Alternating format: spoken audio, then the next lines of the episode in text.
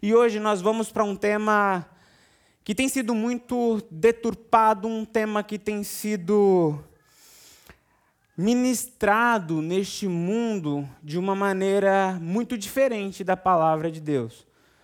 Hoje nós vamos falar sobre homossexualidade. Bom, inicialmente eu quero dizer como vou tratar este tema. Primeiro, vou tratar este tema com muito temor e tremor a Deus.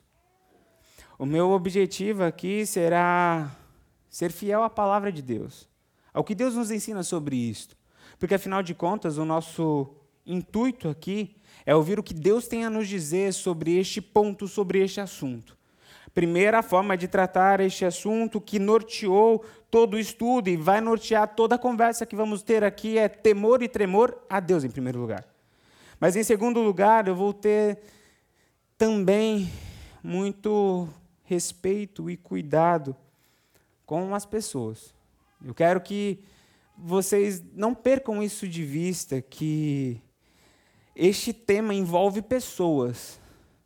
Embora vamos tratar de um assunto, vamos tratar de questões, vamos tratar de temas, mas não são apenas temas, não são apenas perguntas, não são apenas palavras. Por trás deste assunto tem pessoas.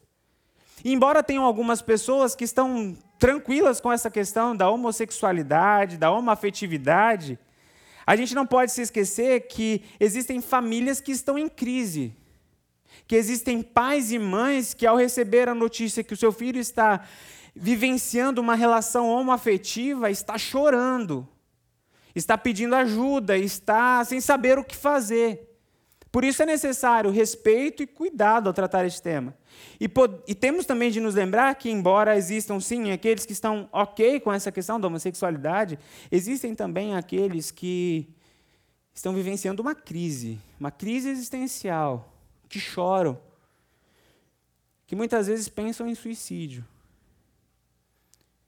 que outros até tentam o suicídio e outros, infelizmente, chegam até a consolidar o suicídio. Eu me lembro que a primeira experiência que eu tive de acompanhamento de um caso de homossexualidade, eu ainda nem era pastor, nem, nem tinha ido ainda para o seminário, era apenas um líder de jovens. E nós estávamos em um acampamento e, de repente, um jovem me chamou para conversar. Ele falou assim: Manuel, eu, eu preciso falar isso com alguém, porque senão eu, eu vou me matar. E aí a gente foi para um lugar e ele falou: Olha, eu tenho essas vontades homossexuais. E eu não sei mais o que fazer. Eu, eu sei que isso está contrário à vontade de Deus. Mas parece que é mais forte do que eu. Eu já tentei de tudo. Eu já orei, eu já fiz jejum, eu já li a Bíblia, mas parece que isso me domina. E eu lembro daquele jovem chorando. E o final da conversa foi eu e ele de joelhos no chão, clamando a Deus por ajuda. Portanto, não é um assunto de frescura de pessoas, não é um assunto simplesmente de modinha, não. Isso tem traumas, isso tem dores, é um assunto sério, é da alma humana. Então, por isso, nós vamos tratar este assunto com temor e tremor a Deus, mas também com muito respeito e cuidado pelas pessoas. Porque eu acredito que é assim que Jesus faria. E apenas agora uma, uma, uma palavra de orientação de como a gente vai desenvolver a nossa reflexão. Nós primeiros vamos, primeiro vamos falar sobre a questão da ideologia de gênero, onde nós vamos ver o que está se tornando normal. Depois disso, nós vamos falar sobre a palavra de Deus, aquilo que se configura para o mundo de hoje como algo anormal. E depois nós vamos falar sobre o homossexual, a pessoa que passa por essa situação que são coisas diferentes. O ativista do homossexualismo e o homossexual. E aqui o homossexualismo, eu uso esse sufixo, esse final de palavraísmo, não como uma doença, mas sim como uma questão de um movimento. O ativista deste movimento homossexual, nós vamos separar isso. A primeira parte, nós vamos falar, sim, deste, dessa ideologia de gênero, nós vamos falar deste ativismo gay. O que está se tornando normal? Depois a palavra de Deus, o que o Senhor diz sobre isso, qual é a visão de Deus e qual é a nossa missão. E depois nós vamos conversar com o homossexual. O que Deus diz para essa realidade, para essa questão, para essas pessoas. E o objetivo aqui, ah, pastor, eu estou resolvido com isso, eu não tenho problema com isso. Mas é importante que você saiba o que Deus diz, porque Deus quer usar você neste mundo como sal da terra e luz do mundo. Para ser palavra de esperança, para saber o que dizer, saber como tratar, saber como cuidar, saber como agir. Para que possamos ser, de fato, anormais em um mundo que o pecado se tornou normal. Bom, portanto, vamos começar. Vamos começar vendo o que se tornou normal. Bom, provavelmente você já viu essas siglas. Elas foram crescendo, foram sendo desenvolvidas. A primeira sigla, pelo menos que eu pesquisei, que eu me lembro aqui, é o GLS, que significa gays, lésbicas e simpatizantes. Depois de um tempo, a sigla cresceu, LGBT, lésbicas, gays, bissexuais e transexo ou transgênero. Depois, ou transexuais. Depois, LGBTI, lésbicas, gays, bissexuais, transexo e intersexual. Depois, LGBTQIA+. É, lésbicas, gays, bissexuais, transexuais. Aqui é de drag queen. I é de intersexual, A é de assexuado e o mais, o plus, é para as categorias que não se encaixam em nenhuma dessas siglas aqui. Embora esta hoje seja mais usada, já está sendo desenvolvida uma outra sigla mais completa, que abraça e abrange um pouco mais, que é a seguinte. Próximo slide, por favor. LGBTQQICAAPF2K+. Essa eu não decorei, vou ler. É, lésbicas, gays, bissexuais, transgêneros, que intersexo, é, assexual e. Interse... me perdi aqui. É lésbicas, gays, bissexuais, transgêneros que questionando intersexual, curioso, assexuais, aliados, pansexuais, polissexuais, familiares, dois espíritos e kink. É, tem coisa que eu nem sei o que é e nem sei como funciona. O fato é que eles falam que existem mais, inicialmente, mais de 30 combinações possíveis. Tem homem que gosta de homem, tem homem que se vê como mulher, mas gosta de mulher. Tem mulher que se vê como homem, gosta de mulher. Tem mulher que se vê como homem e gosta de homem. E aí vai essas possíveis ah, combinações. O fato é que não são apenas letras, não são apenas legendas. O fato é que por trás dessas legendas, por trás dessas letras, existe um movimento mundial que tem como objetivo o doutrinamento com a cultura LGBTQIA. E neste doutrinamento, eles têm dois objetivos, guardem bem isso. Existe um movimento mundial por trás dessas siglas, e você vê que há uma coesão da cor da bandeira, coesão do movimento, há um alinhamento de linguagem. E esse movimento mundial ele tem dois objetivos. Primeiro, o doutrinamento para que haja um aumento de pessoas aderindo a este movimento. E, em segundo lugar, tem como objetivo o enfraquecimento dos pilares, das bases familiares. Este é o grande objetivo. Bom, e talvez você possa falar, pastor, isso está parecendo teoria da conspiração. Mas deixe-me mostrar para vocês uh, uma coisa, um, apenas um exemplo de como isso está entrando e como isso está sendo articulado. Provavelmente vocês devem ter ouvido falar sobre a questão do gênero neutro. Quantos ouviram falar da questão do gênero neutro? Ok, o gênero neutro, a discussão ali é sobre a questão dos termos, né? Não é mais apenas todos e todas, agora é todes também. Não é apenas bonito e bonita, é bonite também. Não é apenas amigo e amiga, é amigue também. Não é ele e ela, é elu também. Embora isso inicialmente possa parecer apenas uma questão de linguagem, mas o que está por trás disso é a questão da ideologia de gênero.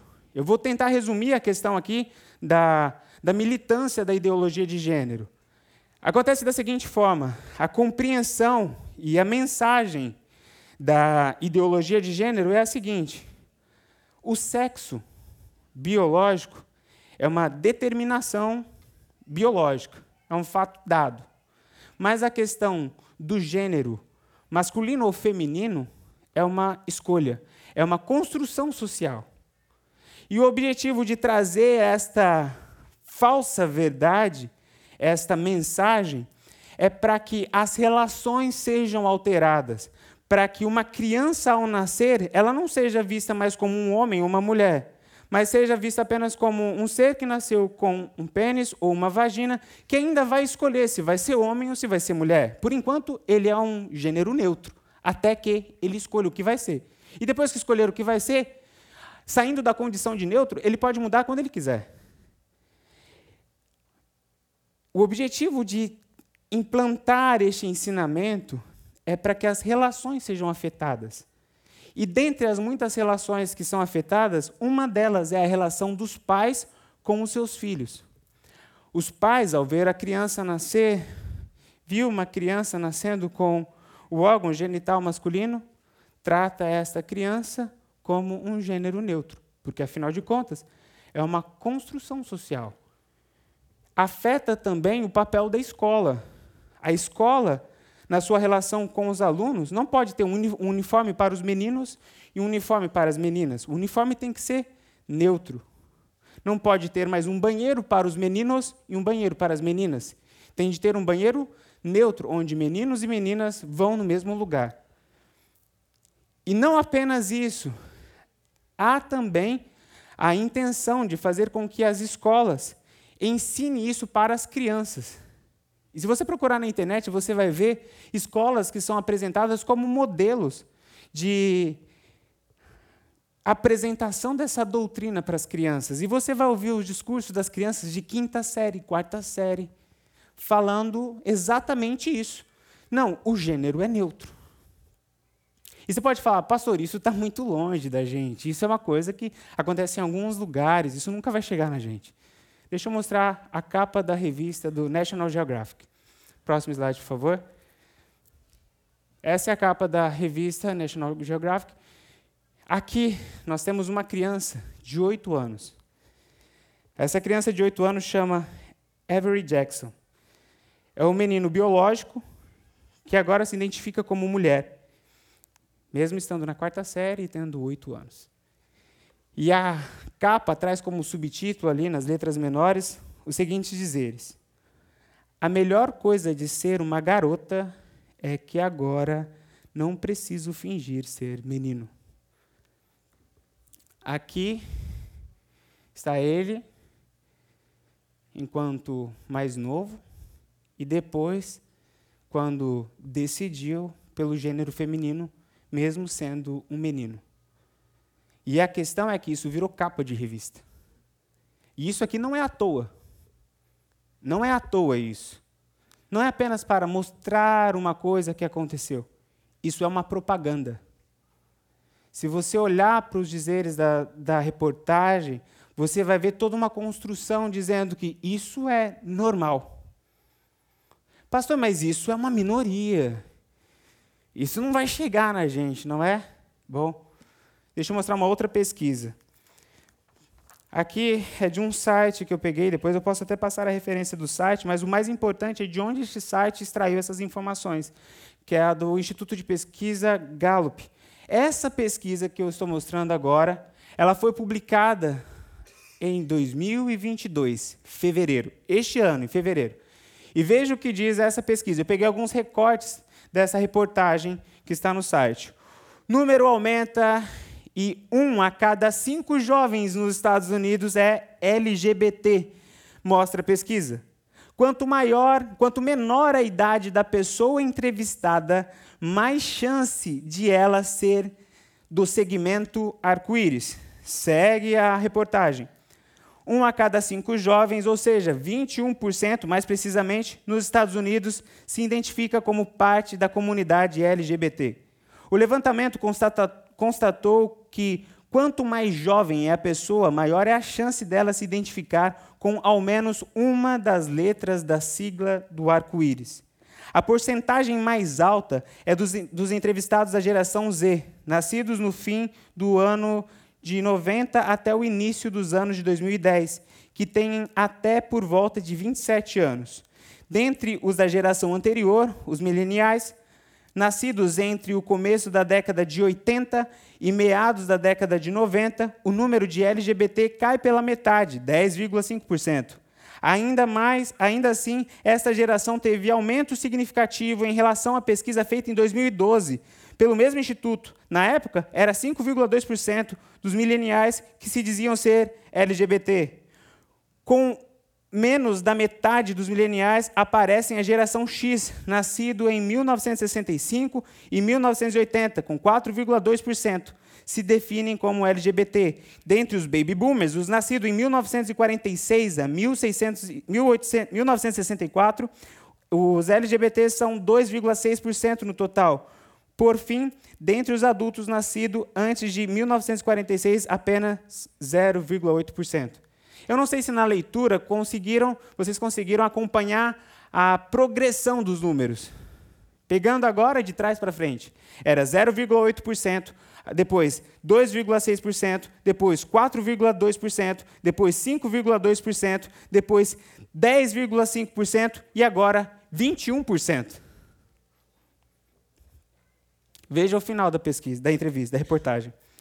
O estudo concluiu que a proporção daqueles que se consideram LGBT cresceu em ritmo muito mais rápido no último ano. Isso ocorre, segundo os pesquisadores, à medida que cada vez mais a geração Z atinge a maioridade e ficam aptos a responder o estudo. Com as gerações mais jovens, constituirão uma parcela maior da sociedade norte-americana com o tempo. É de se esperar que a proporção LGBT no todo passe o atual 10% da população geral. Bom, portanto, esse é o nosso quadro. É isso que está acontecendo. E a pergunta é: o que nós estamos fazendo? O que nós estamos falando? O que nós estamos ensinando? Porque esses números estão crescendo. Isso está se tornando normal.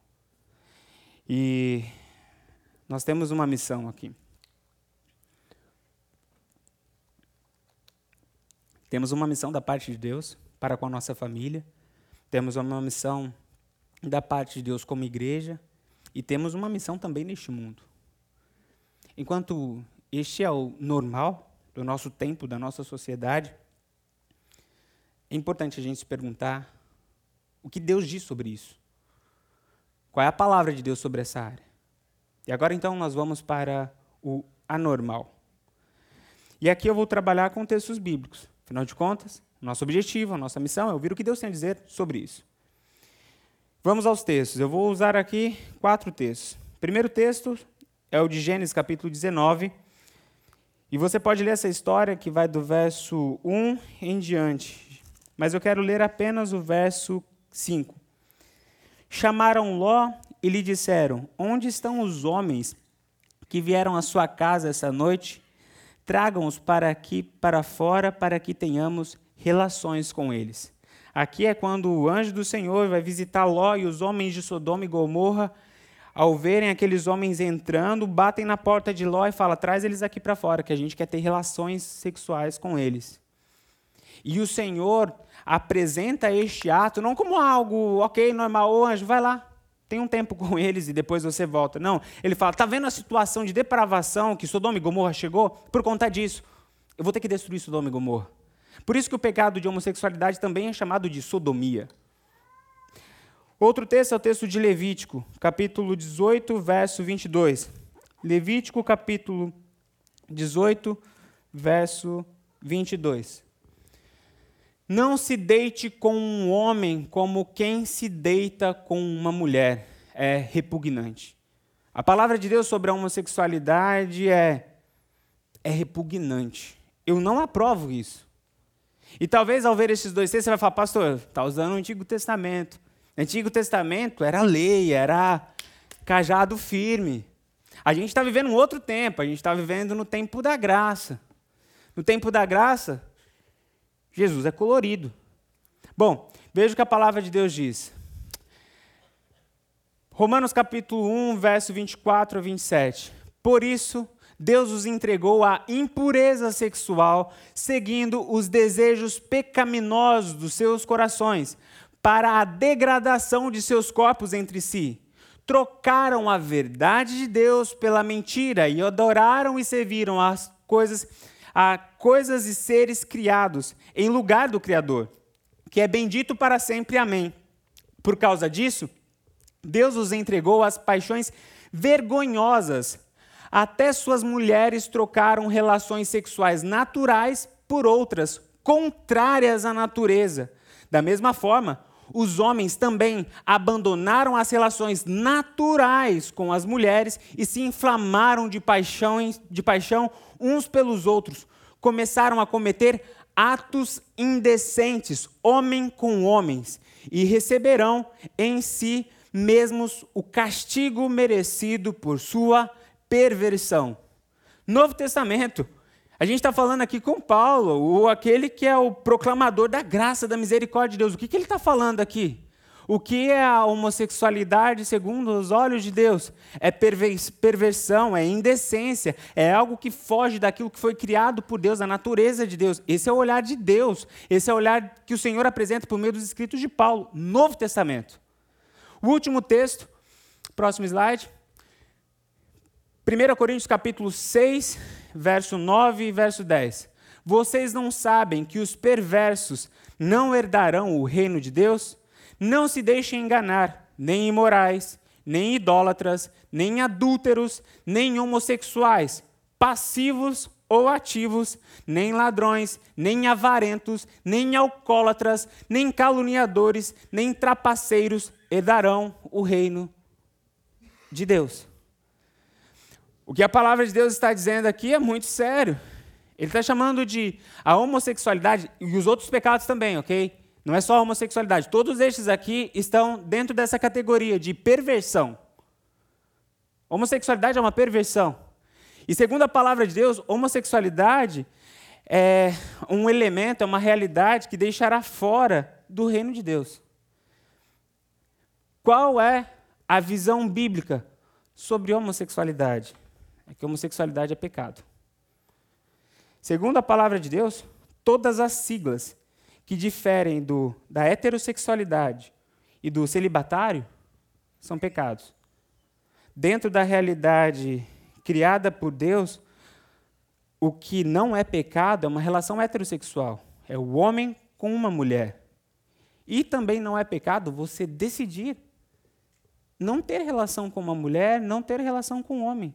Se consagrar único exclusivamente a Deus. Não é pecado você estar solteiro para o resto de sua vida, ou você decidir, depois de ter terminado uma relação, depois de ter tido uma prática pecaminosa, decidir não ter mais nenhum tipo de relação. Isso não é pecado. Mas, diferente disso, qualquer uma das outras muitas siglas apresentadas pelo ativismo gay, segundo a palavra de Deus, é pecado. Isso aqui tem que ser a base para nós. Isso aqui tem que orientar. Todos nós temos a liberdade para fazer o que quisermos. Nós, dentro da igreja, as pessoas lá no mundo, temos essa liberdade de escolha. Mas as nossas escolhas não vão mudar a verdade da palavra de Deus. Não é porque a gente gosta, não é porque todo mundo está fazendo que vai mudar a palavra de Deus. A palavra de Deus é a mesma ontem, hoje e para sempre. Céus e terra passarão, mas a minha palavra. Foi fraca, hein? Mais firmeza, porque nós estamos falando da palavra de Deus. Céus e terra passarão, mas a minha palavra. Não passará, não muda, é eterna. É palavra de Deus. Homossexualidade, segundo a Bíblia, é pecado. Ponto. Essa é a visão de Deus sobre a Bíblia. Essa é a visão bíblica sobre a homossexualidade. Ok, se esta é a visão, qual é agora a nossa missão como igreja? A nossa missão como igreja, em primeiro lugar, é respeitar, mas não concordar. Respeite, mas não concorde. O que é respeitar? É você saber ouvir. É você saber falar. É você tratar o próximo como um ser humano criado por Deus, que é alvo do amor de Deus. Isso é respeitar. É saber conversar, é saber ouvir.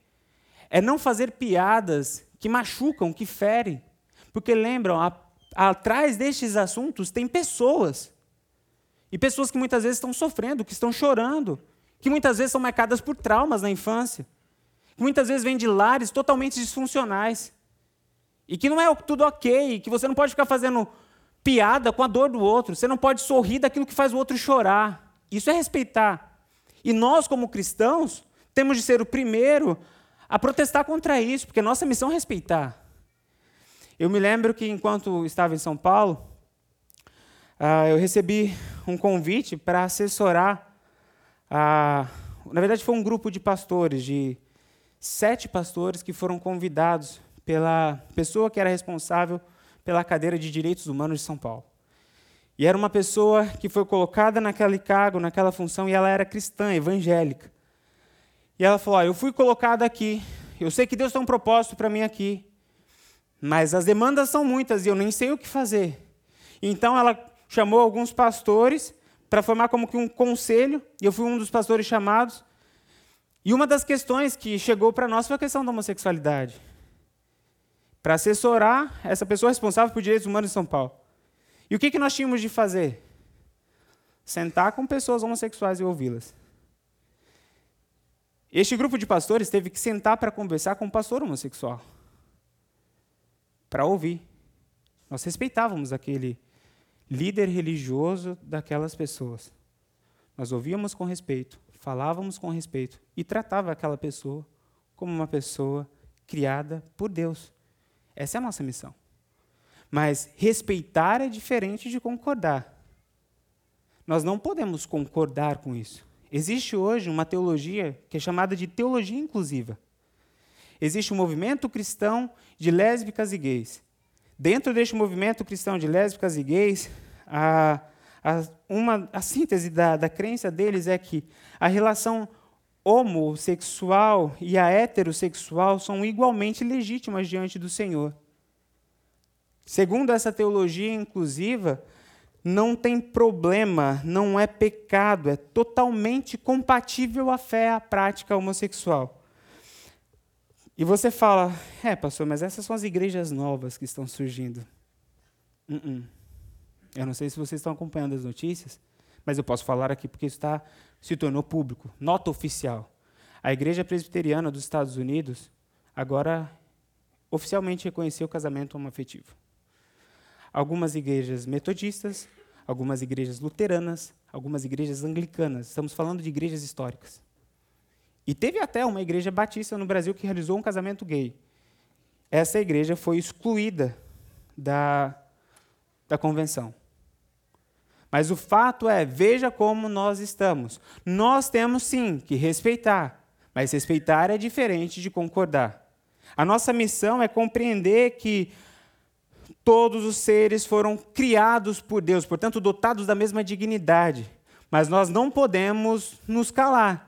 Nós não podemos balançar a cabeça e dizer, ok, isso é normal, isso é certo. Dentro da Constituição, seja americana, seja brasileira, nós temos o direito da fé, o direito da crença, liberdade da fé, da crença, liberdade religiosa e o direito de expressão. Nós podemos falar, nós podemos expressar, e nós não podemos nos calar, nós não podemos nos intimidar.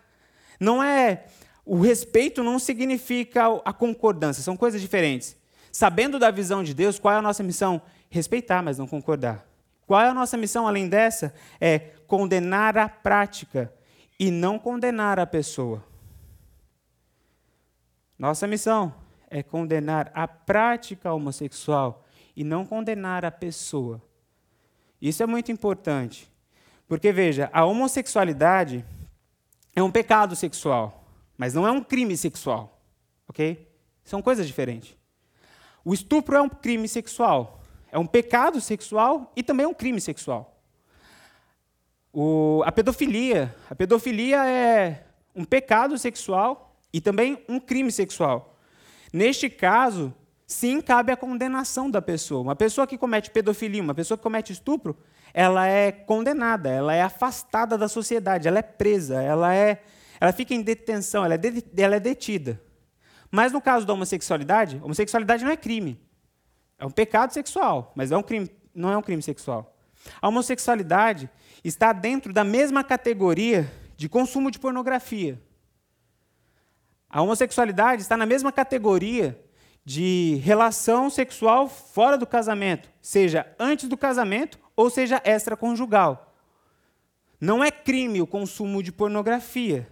Não é crime o adultério, mas é pecado. Quando nós falamos disso, é, é para que a gente tenha bem claro que não pode haver em nós um discurso de ódio. Não pode haver em nós um discurso a favor da violência. Apanhou porque mereceu, é, é gay. Isso não pode sair da nossa boca. Porque nós não podemos condenar pessoas por conta disso. Nós condenamos a prática. Porque homossexualidade não é crime, é um pecado sexual. Mas ao mesmo tempo que a nossa missão é não é condenar a prática, mas condenar a pessoa, não é condenar a pessoa, mas sim condenar a prática, essa missão de condenar a prática tem que ser exercida por nós. Nós não podemos nos calar. O que eu vou dizer aqui agora é muito sério. E eu peço para que os irmãos guardem isso no coração. Nós temos essa missão profética dada por Deus de proclamarmos a verdade, de proclamarmos a palavra de Deus. Essa é a nossa missão. E de por todo mundo e pregai o evangelho a toda criatura. E proclamar o Evangelho não é apenas o levante a mão e entregue a vida para Jesus, isso faz parte, mas proclamar o Evangelho também é falar das verdades de santidade, falar das verdades de consagração, falar da vontade do coração de Cristo sobre todas as áreas da nossa vida. Essa é a nossa missão. Um púlpito omisso gera uma igreja carnal.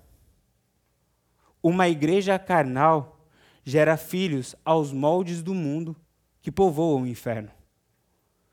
Por isso nós não podemos nos calar. Porque se nós não fizermos a nossa parte, tenha certeza que o mundo vai fazer a parte dele. Um púlpito omisso gera uma igreja carnal. Uma igreja carnal gera filhos aos moldes do mundo que povoa o inferno. Mas o contrário também é verdadeiro. Um púlpito profético que proclama a verdade, o amor, os princípios cristãos, as, as bases de fé, um púlpito profético gera uma igreja espiritual. E uma igreja espiritual gera filhos que não se conformam com este mundo e que povoam o céu. Portanto, é a nossa missão nos aprofundarmos na palavra e proclamarmos essa palavra. Nós não condenamos as pessoas, mas nós condenamos a prática. E essa mesma palavra se aplica às famílias. Famílias omissas geram filhos carnais que se conformam com o mundo e que povoam o inferno. Famílias que são proféticas, que proclamam a verdade, que proclamam a palavra, que têm a Bíblia como fundamento, geram filhos espirituais que não se conformam com o mundo e que povoam o céu. Pai, mãe, você tem uma missão. E não fique com essa questão, ah, eu tenho vergonha, eu não sei como falar vai atrás, se aprofunde, aprenda, se prepare, mas trate a questão com os seus filhos. Fale, homem é homem, mulher é mulher. Deus nos criou, Deus não errou na fórmula. Ele falou: nossa, Deus se distraiu e colocou a peça errada na pessoa errada. Não, Deus não erra. Deus criou homem e mulher. Diferente disso, não foi uma criação de Deus, foi uma distorção de Satanás. É, esse é o nosso princípio. Nós não estamos sendo preconceituosos, essa é a nossa fé. Assim como a, o ativismo LGBT tem a sua fé, tem a sua prática. E nós não mandamos eles para a cadeia porque acreditam nisso, nós não criminalizamos eles, nós também não podemos ser criminalizados isso, isso é nossa fé. Então não tenha vergonha de falar com seu filho, não tenha de vergonha de conversar com isso sobre, com seus filhos jovens e adolescentes, porque se você não fizer, saiba que o mundo vai continuar fazendo. E eu estava assistindo, no meio dessas pesquisas, eu vi muita coisa. E um dos vídeos que mais me chocou foi uma mãe que estava dirigindo e os filhos estavam ainda no, no car seat, era criança pequena, acho que devia ter seus 3, 4 anos. Aqui nos Estados Unidos.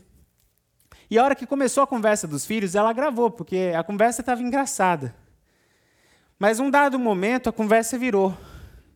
Uma criança de 4, 5 anos, conversando com uma outra que tinha uns 6, 7 anos, virou para ela e falou assim: Jesus, ele quer que a gente seja homossexual, porque ele é amor. E a mãe assustou. Você vê na reação do vídeo a mãe assustando. Aí a mãe falou assim: O que você disse? Ela, e aí a criança fala para a mãe: É isso mesmo. E digo mais, mãe: Jesus era transgênero. Por quê? Ele usava vestido. Onde essas crianças ouviram isso? Como aconteceu o processo de doutrinação? Nós temos uma missão.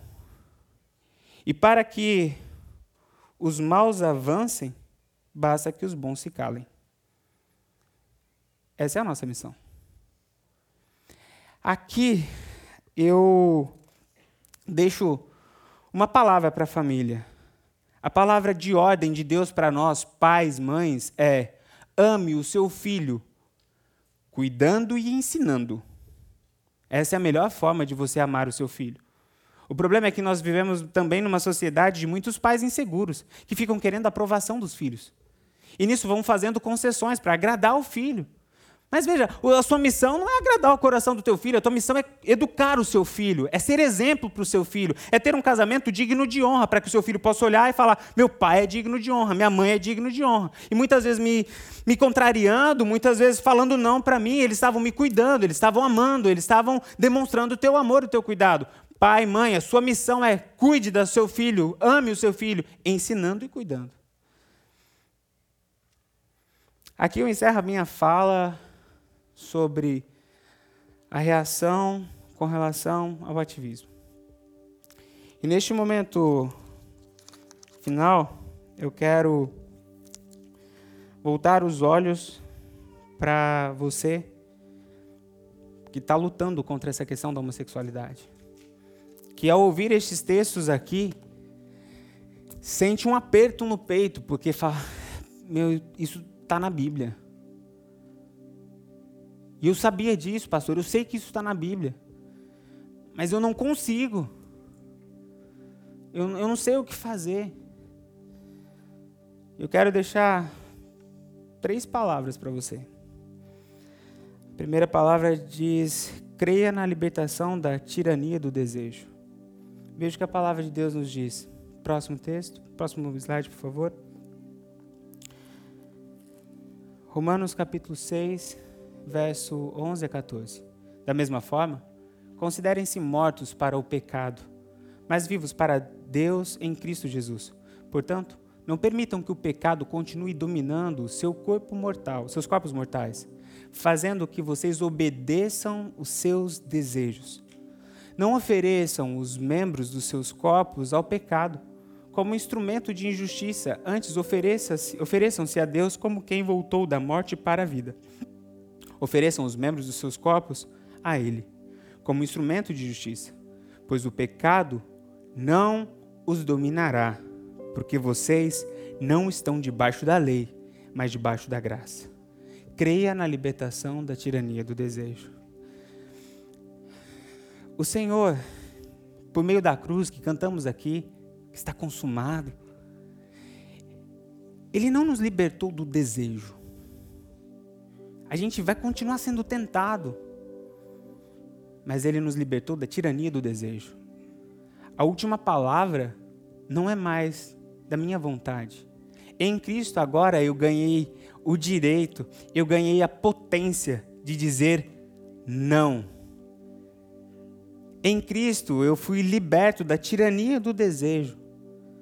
Você que sofre com essa questão da homossexualidade ou qualquer outro pecado na área sexual, eu quero dizer para você que todos nós temos o nosso demônio.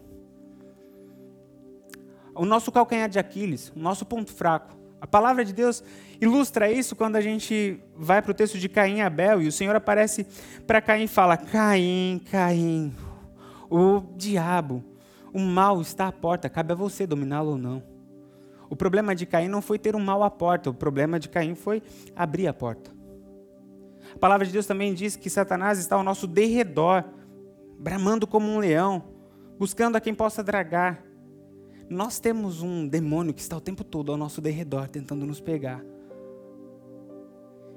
não é só você que sofre com este problema. Todos nós. E a palavra de Deus para nós é que nós não somos mais escravos do pecado. Pode ser que Deus até elimine o desejo, pode ser que nunca mais você sinta isso, isso acontece, pode acontecer, mas pode ser que não. Pode ser que você vai ter que lutar contra isso para o resto da sua vida. Mas eu quero dizer para você que a sua luta contra isso, não aceitar isso como normal, o, o, o, reagir a isso, clamando, Senhor, tenha misericórdia de mim, não me deixe cair em tentação, lutar contra isso, isso agrada o coração de Deus e Deus te aceita. Portanto, creia na libertação da tirania do desejo. Depois, deixo três conselhos bem objetivos para você. Primeiro, primeiro conselho, confesse a Deus.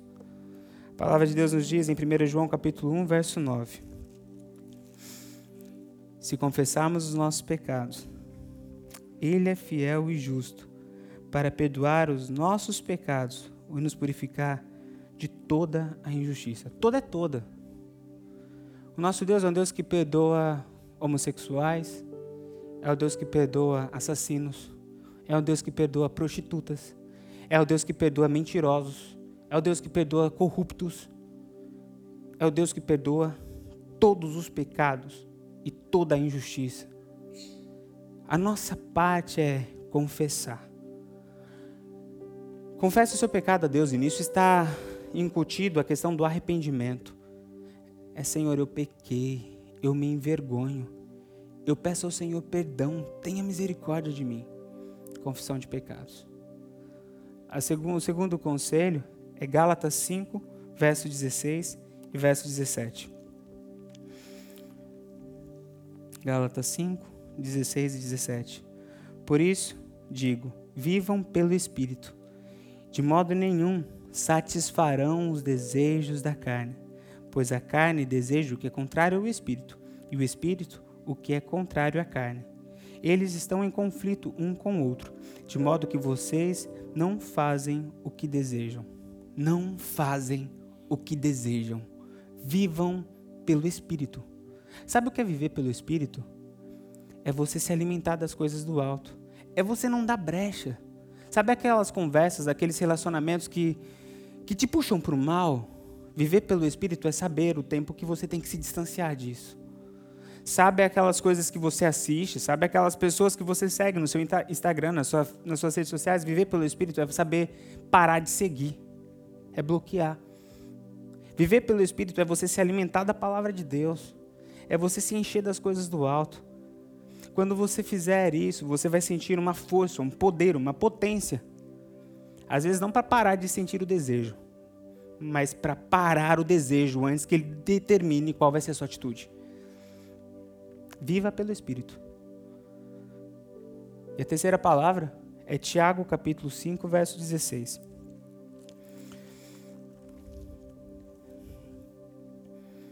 Portanto, confessem os seus pecados uns aos outros e orem uns pelos outros para serem curados. A oração de um justo é poderosa e eficaz. Aqui, enquanto no primeiro a confissão é para o perdão, neste terceiro ponto, este terceiro texto que estou lendo, está falando de uma confissão para a cura. E aqui a cura é a cura do pecado, ok? Não é apenas tratando a homossexualidade como doença, porque não é uma doença, é um pecado. E isso se aplica a todos os pecados. Aqui o Senhor está falando da importância do outro no nosso processo de cura, no nosso processo de transformação. Pode ser que neste processo de transformação da sua vida, você vai precisar de uma pessoa para estar do seu lado. Pode ser um pastor, pode ser um irmão, pode ser uma irmã, pode ser um psicólogo, baseado nos princípios cristãos que orienta segundo a palavra de Deus. Aqui o Senhor está dizendo: muito do que eu quero fazer na sua vida, eu vou usar pessoas. Portanto, para você que luta contra a questão da homossexualidade, creia na libertação da tirania do desejo, confesse o seu pecado, se encha do Espírito Santo e tenha pessoas ao seu lado para te ajudar a levantar. E o terceiro e último conselho é: creia na transformação. Creia na transformação. O nosso Deus não é fraco. O nosso Deus é poderoso. O problema é que nós não nos aproximamos dele como deveríamos. Talvez você fale assim, pastor, eu creio que Deus é poderoso. Mas eu nunca vi Deus transformar uma pessoa que tem um problema de homossexualidade. Pelo menos quando eu olho na Bíblia, eu não vejo isso. Eu vejo ex-cego, eu vejo ex-paralítico, eu vejo ex-corrupto, mas eu não vejo ex-gay. Mas eu quero mostrar para você que na Bíblia sim tem ex-gay. A palavra de Deus nos diz lá em 1 Coríntios, capítulo 6, verso 9 e 11. Veja o que a palavra de Deus nos diz. Vocês não sabem que os perversos não herdarão o reino de Deus? Não se deixem enganar, nem imorais, nem idólatras, nem adúlteros, nem homossexuais passivos ou ativos. Ele segue o texto, herdarão o reino dos céus. Verso 11. Assim foram alguns de vocês mas vocês foram lavados, foram santificados, foram justificados no nome do Senhor Jesus Cristo e no Espírito do nosso Deus. Eu quero dizer para você que sim, existe uma transformação da parte de Deus. Ele é o Deus de poder que transforma todos os nossos todas as nossas realidades de escravidão e Ele nos liberta dos nossos pecados. Esse é o nosso Deus. O nosso Deus não é um Deus fraco. O nosso Deus é um Deus de transformação. E Ele opera milagres na vida de todos aqueles que se aproximam dEle, clamando: Senhor, me liberte do meu pecado. Este é o nosso Deus. E para que você não pense que isso ficou só lá no Antigo Testamento, no Novo Testamento, nos ensinos bíblicos, nas páginas bíblicas, eu termino a mensagem de hoje contando uma história. Eu tive a experiência de receber no meu gabinete um jovem. E ele tinha por volta dos seus 19, 20 anos. E ele chegou chorando. Ele era um dos braços direitos no ministério que eu tinha. Ajudava, era assim, uma pessoa preciosa. E um dia ele chegou e falou: Olha, hoje eu quero conversar com o senhor, pastor, não como alguém que lidera uma parte do seu ministério, não alguém que está à frente de uma frente daqui da, da igreja, mas eu quero conversar como uma ovelha. E ele disse: Eu sou homossexual. E pastor, eu choro por isso. E eu já tentei de tudo. E quando menos eu espero, eu tô ali, eu caio. Eu não sei mais o que fazer. E ali a gente começou uma caminhada. E fomos orando, foi lutando, ele teve acompanhamentos. E para honra e glória de Deus, o Senhor transformou a vida dele. E eu tive a honra e o privilégio de celebrar o casamento dele. Hoje ele tem um casamento sólido, é pai de crianças maravilhosas, porque creia, Deus transforma. Senhor nosso Deus e nosso Pai, agradecemos pela tua palavra. Sua palavra é palavra de vida. Pai, a nossa oração neste momento é para que o Senhor tenha misericórdia de nós como igreja. Ensine-nos a respeitar, mas não nos deixe concordar. Pai, nos impeça de condenar pessoas, mas não nos permita nos calarmos diante da voz profética que devemos ter, ó Pai, que possamos ser boca do Senhor neste mundo e condenar o pecado, Pai. Ensina-nos a ser igreja segundo o teu coração. Ensina-nos a sermos pais segundo o teu coração. Ensina-nos a criar os nossos filhos nos teus caminhos. Em nome de Jesus, ajude-nos, ó Pai, a sermos diferentes deste mundo, a sermos sal e luz aqui nessa terra. Pai, em nome de Jesus, nós clamamos também agora por todos aqueles que lutam contra essas questões, Pai. Nós clamamos para que o Senhor tenha misericórdia, nós clamamos para que o Senhor gere arrependimento nos corações, ó Pai. E em nome de Jesus, nós clamamos para que o Teu Espírito complete a Tua obra, ó Pai. Venha com a Tua graça trazer o fogo da esperança, da certeza da transformação, ó Pai. Em nome de Jesus, que nós não sejamos escravos dos nossos desejos, mas que possamos desfrutar da liberdade que o Senhor nos deu, ó Pai. Em nome de Jesus, nós clamamos ao Senhor para que o Senhor complete a sua obra de transformação, ó Pai, na vida dos nossos irmãos, na vida de nossas irmãs, na vida da sua igreja, ó Pai. E agora a oração não é apenas por aqueles que lutam contra impulsos, contra desejos homossexuais. Nós clamamos pela santidade da tua igreja, ó Pai. Em nome de Jesus, nós queremos nos santificar em todas as áreas de nossa vida, ó Pai. Em nome de Jesus, venha com o teu poder, em nome de Jesus, venha com a tua graça, que nós possamos ser santos aos teus olhos. Este é o nosso desejo, é o desejo do nosso coração, ó Pai. Em nome de Jesus, que nós possamos ser marcados não pela tirania dos nossos desejos pecaminosos, mas que possamos ser marcados pelo teu reino, por sua soberania em nossa vida, ó Pai. Que possamos te honrar e te obedecer, mesmo quando isso for contrário aos nossos desejos, porque o teu desejo, a tua vontade é boa, perfeita e agradável, Deus. Em nome de Jesus, nós clamamos para que o Senhor liberte todos aqueles que estão com problemas na área sexual, ó Pai. Aqueles que têm problemas com pornografia, aqueles que estão com problemas com adultério, aqueles que estão com problemas de homossexualidade, aqueles que estão com problemas, seja lá qual for o problema. Nós clamamos por libertação, nós clamamos por santidade, ó Pai. Em nome de Jesus, venha e santifica a tua igreja, Deus.